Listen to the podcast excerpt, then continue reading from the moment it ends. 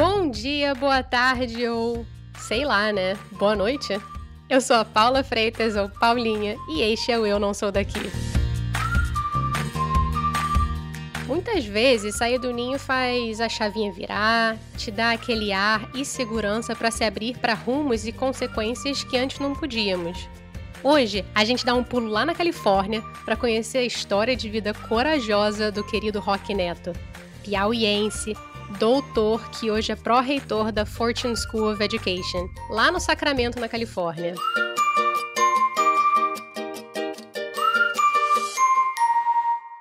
Oi, Rock, quanto tempo! Que bom falar com você. Olá, Paulinha, prazer estar aqui. Tem mais ou menos uns sei lá, 15 anos que a gente não se fala, que a gente não se vê. Jamais, eu diria, mas é porque éramos apenas crianças, né? Tipo isso, tipo isso. Mas a gente vai, a gente vai falando, porque eu acho que tem muito pra gente conversar. Que quando a gente se conheceu, você era irmão. Exatamente. Eu estava numa instituição religiosa, né, da Igreja Católica, vivendo uma vida completamente diferente da vida que, que eu levo hoje, né? é uma vida marcada por, por, de algum modo por sacrifício, né? E o compromisso com a instituição e também com, com a, a, religião católica e com a educação, né? Porque sendo irmão, o meu trabalho era com a educação e especificamente com a pastoral da juventude. Então, trabalho com adolescentes e, e, e jovens, né? De modo geral. Mas assim, é, santa ignorância minha é, e de algumas pessoas, é, alguém pediu para eu te perguntar Qual é a diferença entre irmão e padre? Então, sendo irmão, a gente tinha compromisso de com a instituição no sentido de morávamos pelo menos três irmãos na mesma comunidade. A ideia de comunidade, viver em comunidade, né? E a, a, nossa missão era a missão dos irmãos é de trabalhar com educação apenas. A gente não não, não tinha uma paróquia, não morava sozinho, mas os compromissos de modo geral, por exemplo, não casar, era o mesmo. Uma diferença que tinha também é a questão da pobreza. Irmãos faziam voto de pobreza no sentido de não ter nenhum bem pessoal e padres não fazem esse, esse, não assumem esse compromisso, né, que irmãos assumiam. Então tinha essa diferença de morar com, com outros irmãos, ser uma comunidade. Né, você não é irmão sozinho, né, você é irmão de e, e, e ter esse compromisso do celibato, da pobreza né, que não tem bem pessoais que os padres não têm, né? Quer dizer, do celibato eles têm, mas é, o voto de pobreza não. Não sabia, não sabia dessa questão do voto de pobreza, que é quase meio franciscano, né? Exatamente, exatamente. Vem muito ali de São Francisco de Assis, que é quem trouxe essa, esse aspecto para a vida religiosa, de modo geral, de irmãos e irmãs, né? Esse compromisso, porque realmente no tempo dele é, a igreja estava realmente no, no, no, luxo, né? E aí ele trouxe de volta para esse compromisso realmente de viver com umas pessoas mais simples e não ter nada para si. Mas assim, desde lá, muita coisa mudou. Onde você está agora? Conta para mim. Então, é, da última vez que a gente se encontrou, certamente eu estava morando em São Paulo. É, atualmente eu estou morando na Califórnia. Eu vim para cá em 2008, no, no, último dia de 2008. Último dia de 2008 eu viajei. Não, eu cheguei aqui no último dia. E vim para estudar. Eu ainda era irmão na época. Eu vim para a Universidade dos Irmãos para estudar e fazer o doutorado em educação. E só que aí eu cheguei é, e meu inglês era tão ruim que eles disseram assim, olha, faz um pouquinho de graduação primeiro e aí você vem para o doutorado no próximo semestre.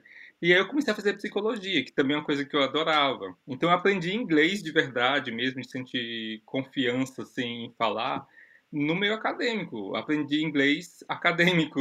Se você me perguntar termos psicológicos em, inglês, em português, eu não sei nada. Eu tenho que pensar, calma, deixa eu traduzir. Como é que diz isso? Porque eu aprendi aqui uh, termos uh, da psicologia, né? Eu aprendi em inglês.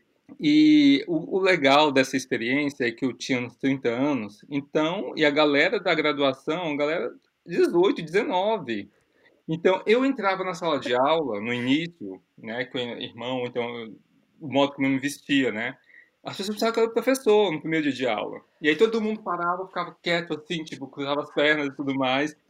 Aí eu sentava lá no fundo e eles ficavam olhando pra mim, tipo, o que aquele louco tá fazendo sentando no fundo, né? Aí que vinha o professor de fato e entrava e se apresentava, e o pessoal olhava para mim, olhava para ele, enfim, quem, quem é esse idoso, né? 30 anos, um idoso no, no meio acadêmico. E aí foi quando eu fui me dando conta também, disse, gente, eu tenho que usar um jeans, uma camiseta, para poder não chamar, chamar menos atenção que chegar vestido mais formalmente, como eu costumava fazer antes, né? Não vai dar certo, né? Então, então foi assim. Aí eu terminei gostando tanto que eu, que eu fiz psicologia, completei a graduação, ao mesmo tempo que eu estava fazendo doutorado. Então, assim, loucura da universidade. O pessoal da secretaria teve, inclusive, problemas depois. Então, nunca aconteceu isso aqui. Alguém se formar em uma graduação e um doutorado ao mesmo tempo. Eu, prazer, Rock Neto.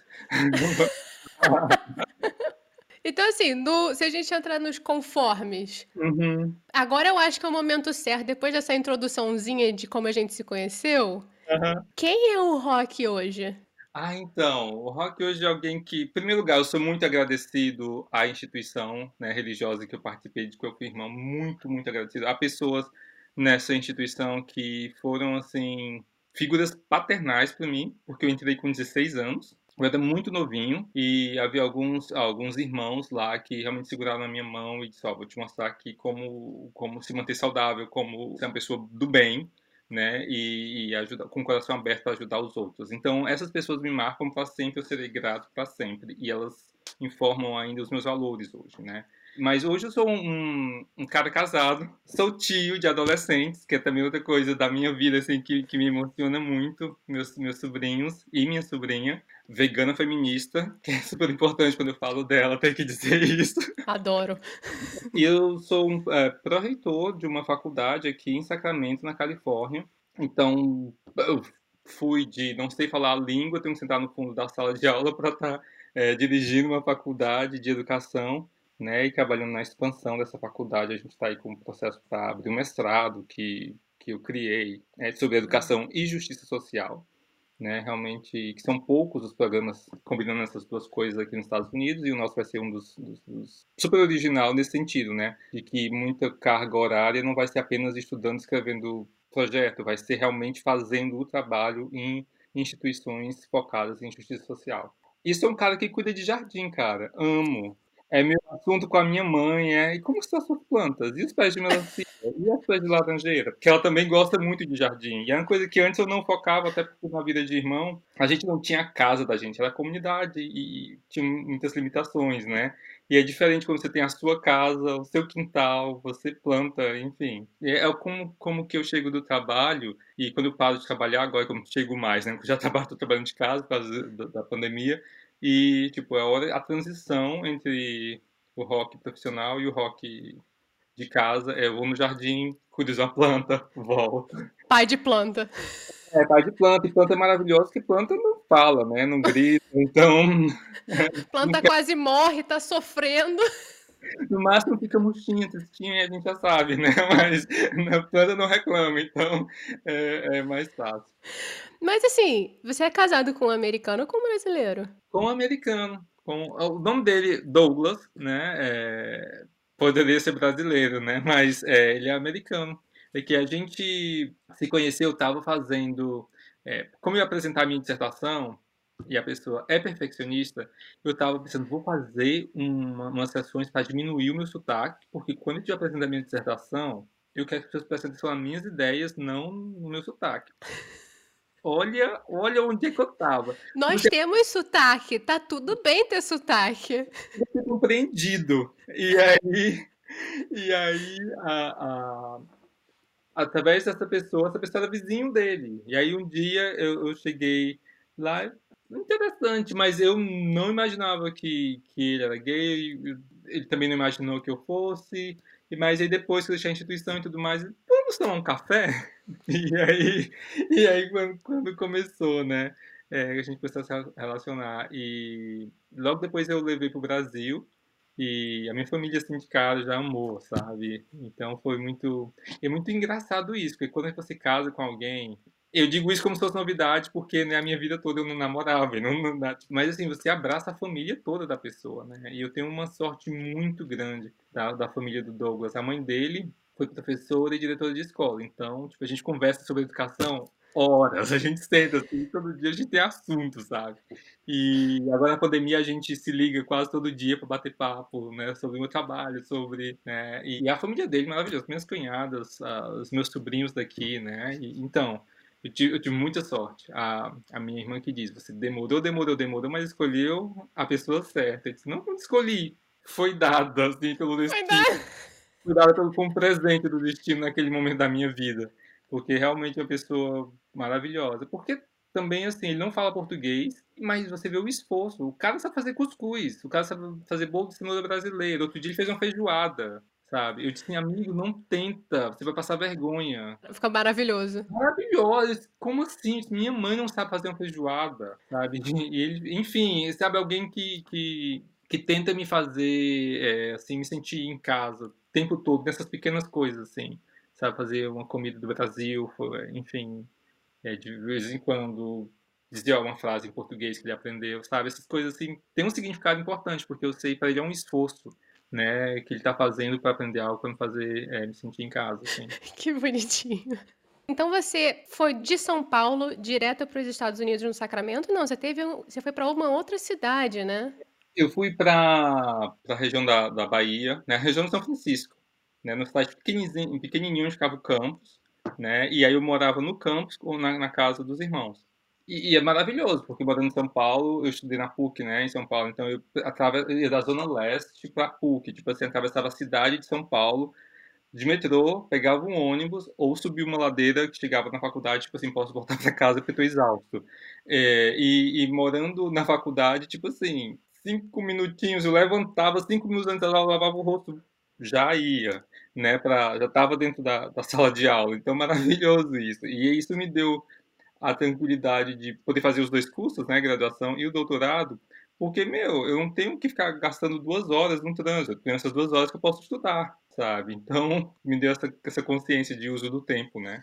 E isso, você, assim, você acha que a facilidade de vida no exterior te ajudou, não só academicamente, assim, mas para a vida? Eu acho que sim. Eu, eu, eu acho que foi tanta coisa junto, assim. Por exemplo, o fato de estar fora do Brasil, e, e naquele período, estar fora do Brasil significava estar numa situação também diferente fora da, da comunidade em que eu vivia, fora do papel, dos papéis que eu tinha. Eu era o rock que tinha um monte de tarefas. E não, e não é apenas um monte de tarefas, mas por causa do pastoral da juventude, eu tinha que manter um. Não quero dizer um personagem, porque era eu mesmo, mas assim, mas manter valores, uma posição de exemplo para os jovens sempre essa, esse cara positivo, otimista, correto, né? Até porque eu estava lidando com, com, menores de idade e os pais precisavam confiar em mim para que a gente pudesse fazer o trabalho, né? E, e, de repente eu me dei conta, calma, eu não preciso mais ser o secretário do provincial, não sou mais o coordenador da pastoral, eu sou o Rock. E estou aqui e ninguém está esperando nada de mim, porque os irmãos aqui dos Estados Unidos me deu essa liberdade, o diretor da casa disse, ó, vamos, vai lá, estuda, foca. Quando você quiser conversar com a gente, tá, tá tô aqui para ti, mas você não precisa seguir nada, você não precisa fazer nada. Estuda, sabe? Olha. Então, eu tive esse privilégio de poder ser eu mesmo, sabe? E, e, isso, e aí ser eu mesmo num lugar novo, longe da minha família, também das expectativas que a minha família tinha para mim, das expectativas que a instituição tinha para mim. E aí foi quando eu fui me dando conta da, das coisas. E aí um trabalho que eu fiz na faculdade foi o que começou a virar a chave na minha cabeça assim de modo muito profundo. Eu sempre soube que eu, que eu era gay, né, por exemplo, e, e os irmãos sabiam, os que foram meu forma, meus formadores sabiam, porque durante a formação, para se tornar irmão, você tem conversa pessoal toda semana, você tem uma sessão de terapia. Então não tem. No início você meio que esconde, mas depois não tem mais como, tipo, tá faltando assunto aqui, não é mesmo? E, e só que assim, a diferença era, você consegue viver o compromisso da instituição? Sim, consigo. Então, de boa, vamos lá. Se você consegue, não importa, né? É, pelo menos para aqueles irmãos específicos que eram meus formadores, eles viram em mim a habilidade de viver o compromisso, então vamos seguir adiante, né? Mas eu sempre soube isso sobre mim. E aí eu fiz um trabalho na faculdade. Só que aí eu puxei isso, eu sou irmão, sou essa pessoa, né, que tem que dar exemplo para os jovens, viver esse compromisso com a Igreja Católica. E aí é, eu fiz um trabalho sobre... A professora me deu o tema do trabalho. E eu fico, eu fico pensando, ela fez de propósito isso. Safada. é, ela fez de propósito. Ela jogou o tema na, no estudo de desenvolvimento humano, ela jogou a homossexualidade como parte do desenvolvimento humano. E você vai ter que entrevistar pessoas, você vai ter... Segura aí, Rock! É, exatamente. E aí, me dando conta, cara, eu tive que entrevistar... É, eu não conhecia ninguém aqui, gay, né? Então, ela me deu a lista de pessoas, eu contactei essas pessoas, e aí, cara, as histórias, assim... E uma dessas pessoas questionou muito, o nome dela era Maria, inclusive, ela é latina, e ela questionou muito a questão de, da Igreja Católica e o sofrimento dela quando ela casou, né, e aí queria adotar uma filha e tudo mais, e, e isso me impactou no modo. E aí no, no meu trabalho eu queria começar também com as informações sobre o Brasil, né, porque meu país. E aí eu me dando conta de que naquela época, pelo menos, a cada 36 horas um homossexual era morto no Brasil com violência sabe? E é uma coisa que a gente sabe que a gente vê no jornal, a gente vê na internet, mas colocar isso numa frase, e eu pensei assim, caraca, o que é que eu estou fazendo da minha vida, sabe? As pessoas que não têm a mesma oportunidade, que são como eu, que não têm a mesma oportunidade que eu estou tendo, né, dessa vida religiosa que me protege, né, e que me deixa satisfeito também pelo que eu estou fazendo, é, elas estão morrendo e eu estou aqui, sabe? Isso foi a chave, a chave para mim, assim, sabe? E foi quando eu comecei, caraca, eu preciso fazer alguma coisa, eu preciso falar alguma coisa, eu preciso dizer alguma coisa sobre isso. Né? E foi quando começou a mobilizar várias coisas. E aí eu escrevi um livro, o Porque Eu Amei. Um romance de um padre gay. E olha só, eu, sendo irmão, escrevi um romance de um padre gay. e aí, Bill da época, que é uma pessoa que, que eu tenho um carinho e admiração profundíssima, não vou dizer o nome dele, mas que, que eu amo, disse tudo bem. Eu dei uma cópia do livro para ele, ele vai, segue, é, ficção, vamos lá, sabe? Qualquer coisa a gente pode dizer, não é ficção, né? Só que aí depois trocou de superior, e aí eu já estava quase no meu final do meu tempo aqui, porque eu estava já indo para o último ano do doutorado, já estava terminando a graduação também. E esse novo superior veio, ele veio com, veio me visitar com, como é que ele chamou isso? Tipo assim, quando você faz uma investigação, aí você tem o, o relatório da investigação. Dossiê. Essa foi a palavra que ele disse. Abriu o laptop dele, tem um dossiê sobre o seu livro. E aí eu fiquei sentado assim e fiquei tipo, tá. Aí ele come, é, começou a me mostrar o que blogs tinham escrito. Né? Aí eu perguntei, você leu o livro? Ele disse, não, porque eu não consegui uma cópia. Eu, ah, eu tenho responsabilidade sobre o que eu escrevi, não sobre o que outros escreveram sobre isso. Ah, mas você não pode, de hoje em diante, qualquer coisa que você vá publicar tem que ser aprovado por mim. Paulinha, eu não sei se você já teve alguma experiência dessa, de você sentir algo fisicamente se quebrar dentro de você, se partir. Essa foi a sensação que eu tive naquele momento.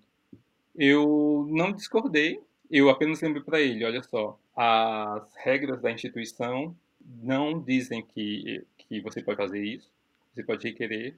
Ah, mas não sei o que. Aí eu digo, calma aí, eu era o secretário, eu sei as regras. Porque eu tinha que ajudar a fazer com que elas fossem seguidas, então eu as conheço, né? Ah, mas o Código do Direito Canônico de Roma, do Vaticano... Enfim, a gente teve uma discussão nesse, nesse grau ali, e aí eu saí. E quando eu saí, que eu fui para o meu quarto, uh, essa sensação de que algo se, se, tinha se partido dentro de mim, tão física a sensação. Eu sentei na frente do computador e escrevi para aqueles irmãos com quem eu tenho uma amizade maravilhosa, que foram meus guias, vamos dizer assim, no processo, né? Dizendo, olha, acabou para mim aqui. Não tenho mais como, como ficar numa instituição que quer me amordaçar, né? Nesse mesmo dia? Nesse, na mesma hora. Eu saí do fui, porque ficou tão clara a, o que estava acontecendo dentro de mim, essa coisa que se partiu, né? Que, que não tem como ficar numa vida em que uma pessoa vai controlar o que eu estou escrevendo. E na época eu tinha acabado de escrever esse livro, então eu estava super animado para escrever mais coisas, e estava escrevendo um livro infantil, porque a minha sobrinha, você não pode ler esse outro livro, mas a história do padre gay você não pode ler porque você é muito novinho, mas eu vou escrever um livro infantil para você ler. Enfim, e foi essa, muito essa sensação, assim. Só que as pessoas que me conhecem sabem que eu não, não ajo por impulso, assim. Eu sou muito cuidadoso, assim, de, de como, dos próximos passos. Então, eu tinha mais ou menos um ano e aí eu comecei a fazer terapia, cara. E a terapia com um rabino, olha isso. Eu, eu, vi na lista do plano de saúde, terapeutas ali perto do campus onde eu morava, né? Um rabino, cara. E maravilhoso, inclusive.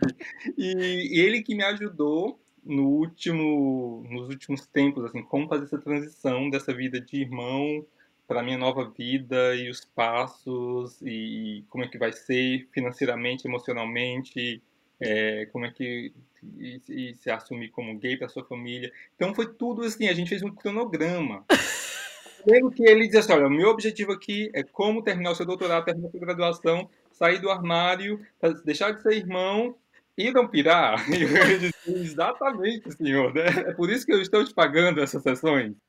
E ele fez um trabalho muito bom comigo, assim, me deu muita confiança. Foram muitas lágrimas, né? Porque é, é como um divórcio, cara. Assim, eu entrei na instituição com 16 anos. Metade, naquela época em que eu saí, metade da minha vida tinha sido dentro dessa instituição. Então, meus amigos, minhas referências, geografia, São Paulo para mim era aquela casa, minha casa no Brasil era aquela casa em que eu morei, né? Então, é, foi muito difícil, assim. E aí vieram as surpresas também, porque algumas das pessoas que eu temia, assim, que, dos jovens que eram pastoral da juventude, que agora já eram adultos, né, depois de tanto tempo, foram as pessoas assim, olha, tô aqui contigo, eu sou teu amigo. E aí foi muito emocionante para mim ver que as pessoas não estavam, não gostavam de mim pela minha função ou pelo cargo, né?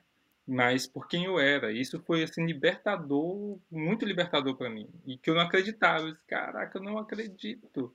E assim, eu fiz todo um cronograma para quem que eu vou começar a falar um por um. tipo, pense em alguém super cartesiano. E aí eu coincidiu de eu pegar um terapeuta rabino super cartesiano também. Então a gente tinha listinha.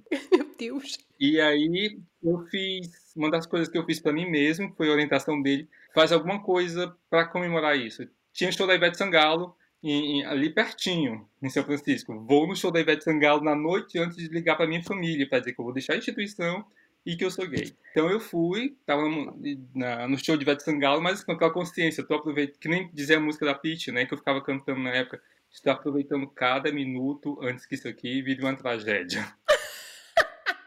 Era essa a minha sensação de que ia dar merda, sabe, assim, então...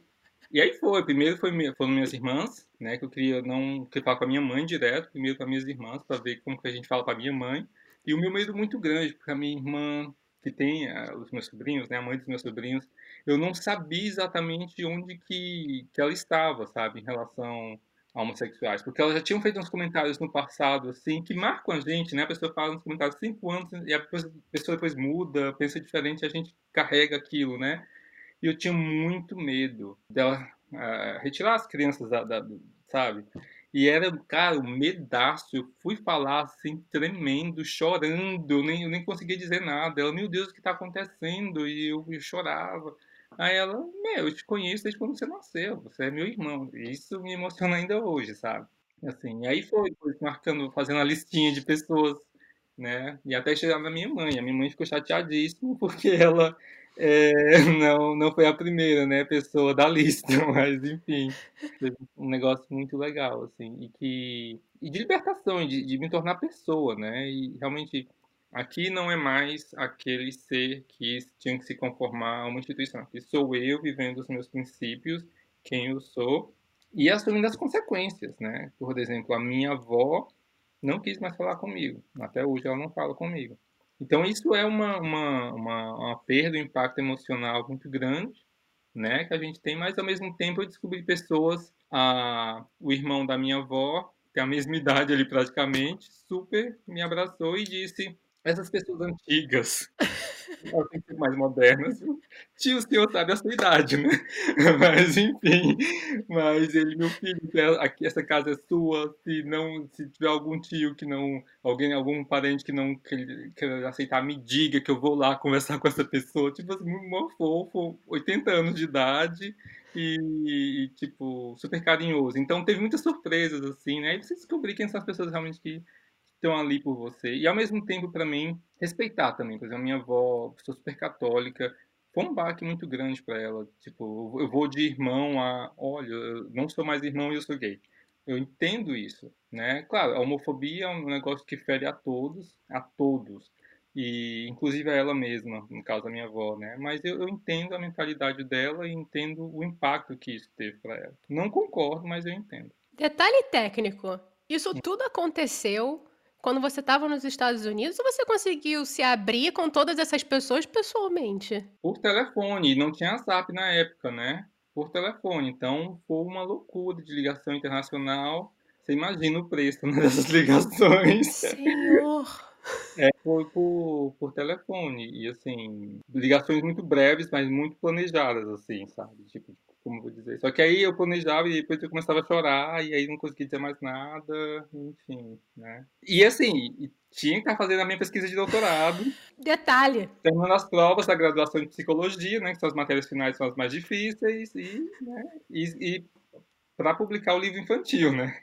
Foi muito, muito, é, uma época muito especial, assim, de transição para mim. Essa época foi. E estar fora do Brasil me deu essa liberdade também, porque eu podia andar sabendo quem eu sou, sem medo de que alguém iria ter uma barra de metal e, e quebrar minha cabeça. Eu ia te perguntar isso. Você acha, assim, se a gente entrasse no campo do e se, Uhum. se você ainda estivesse no Brasil, e vamos dizer que você fizesse um doutorado no Brasil, em algum lugar do Brasil, você acha que você teria tido em algum momento da sua vida a mesma transição, ou pelo menos a mesma, sei, né, o mesmo momento?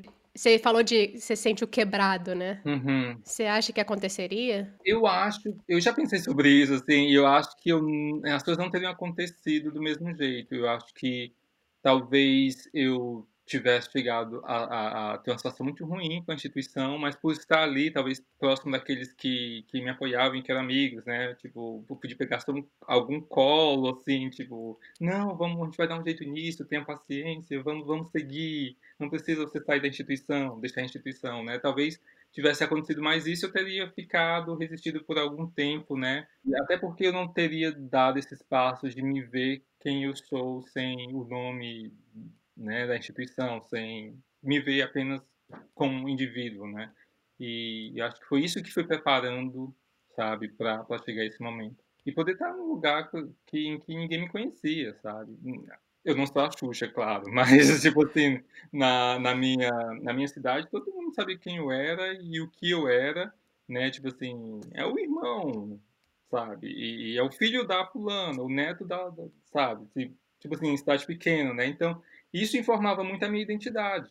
E aqui nos Estados Unidos eu pude forjar, e a realidade me ajudou a forjar essa realidade, eu sou o rock, sabe? E, e isso fez uma diferença completamente nos caminhos, assim, que a serem seguidos. Que fique claro que você marcou as pessoas, inclusive eu, não porque você era o irmão rock, mas porque você era o rock. Obrigado. Acho que se, se não é. Se, acho que todo mundo que conversa com você, que você provavelmente já teve essa conversa, provavelmente te fala algo parecido, mas que fique claro que foi isso e é isso. Obrigado. Isso, isso mexe, mexe comigo positivamente, porque assim, é emocionante, porque realmente trabalhar com, com adolescente, né, e do ponto de, de vista em que eu estava, era uma coisa tão, tipo, e talvez a molecada na época nem imaginasse isso, mas é, a minha sensação, a sensação que eu tinha é que eu carregava pérolas preciosas nas mãos, sabe, que eu tinha que manter com todo cuidado, e para manter com todo cuidado eu tinha que estar ser o irmão mais perfeito que eu pudesse ser, o homem mais perfeito que eu pudesse ser, para poder apontar um caminho certo, legal, positivo, é, fazer com que esses jovens crescessem ser pessoas maravilhosas, enfim. Como são hoje em dia, graças a Deus. A gente tenta, né? Se a gente, se a gente conseguiu, aí eu já não sei. Conseguiu, sim. E, e, e é, era isso, tipo, uma coisa muito, para mim, muito sagrada. Né? Eu acho que esse é o tema, essa, essa relação que eu tinha com a pastoral da juventude, com os jovens né, da, daqueles grupos, era uma relação muito sagrada, assim. Deixa eu mudar um pouquinho o rumo da prosa. Você comentou no início, assim, sobre a universidade e o trabalho que você está fazendo, assim. Eu fiquei bem curiosa, porque, na verdade, os Estados Unidos... Eu já morei nos Estados Unidos e você estando aí já há algum tempo, você provavelmente vê os dilemas dessa sociedade muito louca. E eu acho que, assim, a desigualdade aí. Acho que a gente pensa nos Estados Unidos do Brasil como se fosse, uau, os Estados Unidos, onde tudo dá certo, onde tudo é lindo. Disney, sabe? Exatamente. Então, eu, eu vejo assim, o meu primeiro impacto com os Estados Unidos foi a minha primeira sensação. Eu lembro ainda, tipo, quando me pegaram no aeroporto e me levou para o campus da universidade. Eu lembro do cheiro, dessa sensação, do, do cheiro que era diferente sabe, da Bahia de São Francisco, que era diferente do, do cheiro do Brasil. E, e essa sensação eu tenho muito ainda comigo. e aí, essa coisa meio mágica, assim, ó, parece no filme, eu lembro, vi no filme. Porque eu nunca tinha vindo para os Estados Unidos. Antes de vir morar nos Estados Unidos, eu nunca tinha visitado os Estados Unidos. Então tudo para mim era muito o filme, o maravilhoso. Eu vi, esse, eu vi esse lugar aqui no filme, essa cena de São Francisco, a ponte, é, né? Então, e aí de repente, numa, numa, das matérias que eu fiz logo no início, assim, no primeiro semestre, só com alunos internacionais, é, uma matéria que captou muito nos meus olhos, assim, ele, o professor levou a gente para um lugar que preparavam comida para pessoas que moravam na rua. Aí, como assim? Nos Estados Unidos, pessoas moram na rua nos Estados Unidos? Não estou entendendo, se assim, está de brincadeira, não é professor. E aí a gente foi. E eu lembro que a minha tarefa era cortar cebola por horas para poder fazer salada, para poder dar para as pessoas. E eu ficava olhando essas pessoas, porque elas, elas vinham com, com carro, sabe? Tipo, aqueles carros aqui no Brasil. A minha irmã, que, era, que é advogada, precisou trabalhar anos para poder comprar sabe? E, e, eles chegavam no carrão e vinham pegar comida. Então, tipo, primeira, primeira realidade, calma aí, isso aqui é, tem alguma coisa errada. Primeiro que eu achava a coisa do carro, como é que você tem um carro que não tem comida em casa? É, no Brasil, ninguém que passa fome ia ter um carro né, e comprar comida. Enfim, essa, começa... e aí também vendo pessoas morando nas ruas, moradores de rua. Andando em São Francisco, você de repente você cruzou ali, entrou na pegou a rua errada do trecho turístico, né? Você vê a realidade, moradores de rua, né? E, e, aí você, calma aí, que desigualdade é essa? Eu estou aqui na frente desse prédio que certamente custa milhões, é, é do Twitter, o prédio do Twitter, ali na, na, na, naquela rua principal de São Francisco, e de repente eu viro tá aqui um acampamento de pessoas de rua que realmente não tem para onde ir, né? No lugar mais rico, no país mais rico, numa cidade riquíssima, perto do, do símbolo das redes sociais do mundo que a gente vive hoje, o Twitter, né? Ali do, sabe? foi muito impactante para mim quebrar, desmistificar, né, os Estados Unidos. E aí isso foi é, informando o modo como eu fui fazendo minha pesquisa para o doutorado e também, tipo, depois que eu decidi ficar aqui, né, como que eu queria me envolver na educação, né, com que tipo de coisa que eu queria, que eu queria fazer. Né? E aí hoje eu estou trabalhando numa instituição que tem um foco é, em ajudar negros né, a realmente a receberem educação e irem para a universidade. Né, porque que o racismo é uma coisa absurda e que bloqueia né, o acesso à educação superior, a completar o ensino médio, à educação superior, e a instituição para a qual eu trabalho foca nisso. E aí eu trago também o viés latino, que eu também me preocupo com essa população por, por ser quem eu sou, né? E para realmente. E por isso, quando fui dada a possibilidade de fazer um programa de mestrado, não tenho dúvida do que, que vai ser esse programa de mestrado, sabe? Não vai ser uma coisa estérea, tipo assim, é, abstrata. Não, vai ser uma coisa bem concreta para que as pessoas consigam ver e achar soluções, né, para os problemas aqui no país mais rico, né? Onde a educação superior é muito difícil, né? As pessoas se endividam por anos e anos para ter educação superior. Então, é, e, e, assim, não é uma coisa que, por exemplo, eu nasci no, no Piauí, na cidade minúscula do Piauí, a minha mãe terminou o sétimo, sétimo ano, o meu pai terminou o quarto ano, mas eu sabia que eu ia fazer faculdade estava dito lá em casa. Minha mãe falava do vestibular. Mim, eu tinha morrido de medo que ela falava quando fazia vestibular e passava, tinha que cortar o cabelo. E aí é, eu ficava, meu Deus, por que, que eu vou cortar meu cabelo? Como assim, isso não pode ser uma coisa boa? Eu lembro criança tendo esse trauma, assim, já. E aí, é, mas eu sabia que eu ia fazer faculdade. Sabe? Uma, uma mãe e um pai semi-analfabetos, mas que deixaram muito claro isso. E aqui nos Estados Unidos, não tem essa, essa, essa tranquilidade. Você precisa estar convencendo você precisa fazer a faculdade é importante. Vamos, isso vai te dar um acesso ao mercado de trabalho, isso vai te dar uma educação, um modo diferente, uma visão crítica do mundo. Você precisa fazer faculdade. E aí tem muito. Você vê, por exemplo, que a, a, os apoiadores do Trump, a maioria deles são pessoas brancas sem, sem faculdade. Né? A partir do momento que as pessoas começam a fazer faculdade, elas começam a ter uma visão diferente né? e começam a valorizar a democracia né? e o princípio de que todas as pessoas são realmente iguais, que merecem os mesmos direitos. Né? Então, e, e, isso é uma coisa que é um valor, né, que tem independente se a pessoa vai conseguir o melhor trabalho, o melhor salário. Só o fato de ter uma visão mais consciente, né, em relação ao mundo, assim, já, já vale a pena, né, é, os quatro anos de faculdade. E aqui o acesso é difícil, é muito caro. A faculdade pública é paga. Né? Não é como no Brasil. É, assim, é, é, um, é um país muito complexo. Educação é um tema que a gente pode ficar aqui horas falando sobre. E eu acho que, assim, é louvável o trabalho que você está fazendo com, com a universidade e, da, e criar um mestrado do tipo. Mas, enfim, perguntar uma coisa que eu gosto de perguntar. Porque morar fora, como você disse, não é só assim, flores. E às vezes tem que aprender inglês. E muitas vezes a gente dá umas gafes, a gente dá umas bolas fora. Muitas vezes. Você tem alguma história de gafe pra gente rir da desgraça alheia?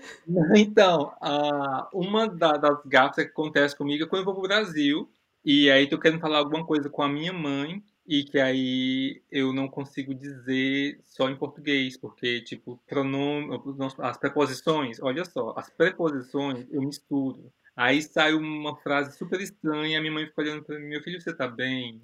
O que você tá dizendo? Ela realmente fica preocupada, tipo assim, você não tá, sua cabeça não tá funcionando bem, o que, que você, né?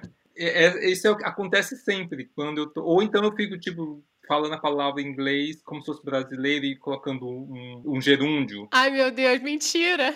É, fica um negócio assim absurdo. A, a, minha mãe sofre muito, porque geralmente eu chego e quero ver minha mãe. É a primeira vítima do, né, de eu falando em português, assim. E aqui eu lembro. a coisa que eu tinha mais dificuldade era ir comprar hambúrguer. E, porque, assim, tipo, no, do lado do campus tinha um lugar de hambúrguer maravilhoso, tipo, assim, é o lugar onde os alunos da faculdade iam, fora do campus, né? Então, eu, eu gostava de ir lá também. E só que assim, muitas opções de tudo, e eles são muito rápidos, tem uma fila atrás de você, a pressão. E, e eu não ficava, tipo, você quer, não, eu só quero um, hambúrguer mesmo. Não, você quer isso, com isso, com isso, com aquilo. Não sei o que é aqui, sabe? Você dava um desespero, eu ficava com trauma no início eu quero ir, mas eu tenho que ir, tipo, no, não no horário, tem mais gente, eu vou mais tarde, ficava muito de fome, né? Esperando que passasse o horário para poder ficar com calma. E disse, não, aquilo, aquilo, aquilo. Oh, dó! Era ansiedade, você ficava ansioso ali. Ansioso, e aí chegava na hora, não sabia dizer, ou, ou não, não tava entendendo, dava aquele bloqueio, né? E aí eu me dei conta de que eu sabia realmente, estava dominando a língua quando eu consegui chegar e dizer, olha, eu quero disso, disso, disso, disso, disso. então era um negócio assim muito louco para mim, muito louco. Agora eu vou pro meu momento bate-volta em homenagem a Marília Gabriela. então, assim, vou falar rapidinho e aí você me responde a primeira coisa que vem na sua cabeça. Uhum. Pode ser? Sim, vamos lá. Um lugar de paz. Minha casa. Aqui ou no Brasil? Aqui. Meu quintal, mais especificamente. Ai, meu Deus, esse pai de planta. De planta. Suco de. Uva. Uma pessoa. Minha mãe. Um filme. O Diabo Veste Prado. Farofa de. Como assim, farofa de. Farofa. Farofa de farofa. Carne seca. Ó, essa coisa de americanos tem muitas opções. Vamos focar, ó. Farofa, carne seca, é isso. E para fechar, Quais dicas que você tem? O que, que tem te feito feliz aí? Especialmente nesse momento de pandemia, né? Uhum. Que acho que tem tanta coisa que tá deixando a gente feliz, mais em casa. É, então, eu não, não saio de casa, a gente sai de casa assim, tipo, entra no carro, dá uma volta, volta para casa, sabe? Não, não vai para lugar nenhum. Tudo, supermercado tá sendo entrega, a gente tá bem nisso, super focado, né? Cara, para mim é, é, a esperança, assim, de que isso vai passar, as vacinas estão vindo, isso me, me, me faz feliz nesse momento difícil. Mas, assim, também, é, no nível mais pessoal, é saber que a humanidade está avançando, sabe? E, e eu, eu, sempre tento colocar em perspectiva. Tudo que aconteceu, por exemplo, em Washington, né, a invasão do Congresso, essa violência, pessoas morrendo por causa de uma ideologia ridícula que deve ser eliminada da face da Terra, enfim, tudo isso eu vejo tipo, um pontinho nessa longa caminhada, sabe, assim, da, da, da humanidade.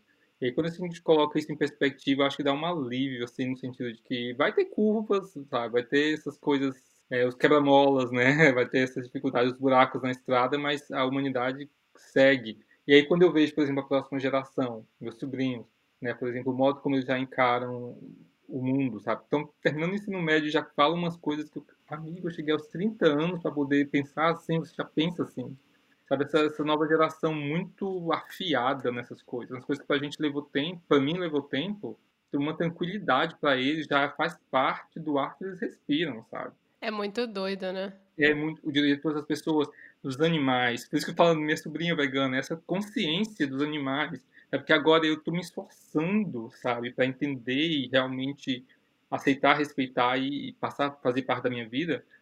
Para eles, já é uma coisa assim dada. É incrível. Isso me dá muita esperança, sabe? Isso me faz feliz sabendo que tem toda essa negatividade, mas tem essa geração nova aí é, com os olhos bem abertos né, para essa realidade do mundo. Que louco, porque assim, não sei, eu tenho, eu tenho estado muito negativa, muito pessimista, sendo bem honesta. então é quase um alento ouvir que assim, as coisas estão melhorando no seu ponto de vista e que existe uma juventude que está trazendo um olhar diferente. É, ele, é, eu, eu, vejo essa geração assim com um olhar muito mais sensível que o nosso, sabe? Eu vejo no meu processo de humanização, eu me tornar o melhor humano que eu posso ser, levei muito tempo, mas eu vejo também que, que fazia parte daquilo, daquele momento em que a humanidade estava, né? É, nos anos 80, 90, no começo de 2000. Hoje essa galera que nasceu aí depois dos 2000, né? Meu, e que meus sobrinhos têm 15, 16 anos, eles realmente já têm essa coisa muito, muito tranquila. Você fala alguma coisa, tipo, duvidosamente sexista. A minha sobrinha já disse, olha, isso aqui é contra o direito das mulheres, não sei o que, discriminação. Caraca, calma, só tô tentando expressar uma ideia aqui. Então eles têm muito isso, são muito sensíveis. E, não, e, e eu acho isso fantástico né? E, e chama a atenção da gente na hora, na lata, assim, não deixa passar o negócio. E eu acho isso muito lindo, assim, porque é assim que a unidade vai, vai avançar, né? A gente tem que ir tomando pito mesmo. Que eu acho que tem umas coisas muito enraizadas na nossa educação, da nossa geração e da geração dos nossos pais e avós, que a gente vai trazendo e acaba sendo parte nossa também, né? Bom, você é psicólogo aí, não vou. Não, mas é, a gente acaba, né? Não, mas é uma verdade, realmente. A gente acaba carregando e, e assim, nem má intenção nenhuma, a gente precisa se educar continuamente e, e, os melhores professores são a geração nova. Né? A nova geração vai educando a gente não apenas como usar tecnologias e aplicativos, mas também como ser um humano melhor, né? E porque a gente carrega muito ainda visões distorcidas do que é ser humano. Rock, muito obrigada meu Deus. Mesmo. Muito, muito, muito. Eu podia ficar horas aqui falando com você. A nossa conversa podia ter feito um zigue-zague, porque surgiram tantas coisas na minha cabeça. Não, olha, é um prazer falar com você e tão bom falar dessas coisas, de contar a história da gente, porque eu sei, por exemplo, que em, em diferentes situações muita gente passa pelo mesmo que eu passo e elas passam com sem as proteções que eu tive, sem os privilégios que eu tive né, e poder contar essa história me, me faz me sentir bem, porque talvez alguém precise ouvir, né, que há esperança, que há possibilidade de se crescer, de ser quem você é, se encontrar como indivíduo, né, e se sentir feliz no seu lugar, né, encontrar o seu lugar e ser feliz. E falar com você, né? Depois de um milhão de anos. Essa pessoa maravilhosa, essa mulher maravilhosa que você se tornou e, e, e obrigado pelo carinho. Não, eu que agradeço mesmo. E última pergunta: se alguém quiser te encontrar, você quer dividir suas redes sociais, seu, algum e-mail, alguma coisa? Ou se também se quiser ficar sem se encontrar, também tá bem, tudo bem. Não, eu tô no Instagram, mas no Instagram não, é, não são fotos minhas, são apenas fotos de coisas bonitas que eu acho, plantas e, e paisagens. Como um bom pai de planta. É. É o, o, official, oficial com dois Fs, né? Em inglês, DR Neto, Dr. Neto, né? Uh, official Dr. Neto no Instagram, Rock Neto no Instagram. E no Twitter eu não recomendo porque eu vou estar apenas falando e retweetando coisas contra o atual ocupante da Casa Branca. então é que tá saindo, que tá de saída, provavelmente quando esse episódio for ao ar ele já vai ter saído. 12 dias, eu não que eu esteja contando. Tem alguns sites, né, com dias, horas, minutos para a posse do Biden. E eu deixo um desses sites sempre abertos no meu computador, que é para quando dá alguma dificuldade ali, eu vamos ter um pouco de esperança. Vamos olhar, vamos olhar esse avançando, né? Tem uma luz, ela é assim, ela tá lá no fim do túnel, a gente tá vendo. E nesse momento, provavelmente, a gente já vai estar tá tocando quase, praticamente, quando um episódio for ao ar. Então, eu tenho, tenho fé. É, não, as coisas vão melhorar. As coisas vão melhorar. E, e a humanidade vai, vai se arrepender é, do, desse passo para trás que deu né, em tantos países enquanto civilização, realmente. Inclusive o nosso. Inclusive o nosso. Principalmente o nosso, porque o nosso tem a Amazônia que impacta o mundo inteiro, né? Opa. Já vamos papo, né? Já vamos pro outro papo. Vamos ter que fazer um rock episódio número 2. É, tipo, vou conversar sobre a Amazônia e temas ecológicos. Quero falar sobre a Amazônia, quero falar sobre São Francisco, quero falar sobre tantas coisas. Precisamos fazer um só sobre São Francisco, porque cada lugar de São Francisco é uma história, né? Por favor. Muito obrigado e parabéns pela iniciativa. Né? Parabéns, eu vou ficar, vou virar um ouvinte é, seu acompanhar aqui seu, seu projeto também. Muito obrigado, viu? Rock, que coisa boa escutar sua história e que coragem. Obrigada por dividir tanto e pela confiança. O Eu Não Sou Daqui foi apresentado por Paula Freitas, editado pela Stephanie DBI, design gráfico da Gabriela Altran e consultoria do João Freitas. Caso você conheça alguém que não é daqui, nem de lá e tem boas histórias para contar pra gente, manda aí lá no Instagram, nsdaqui. Até a próxima!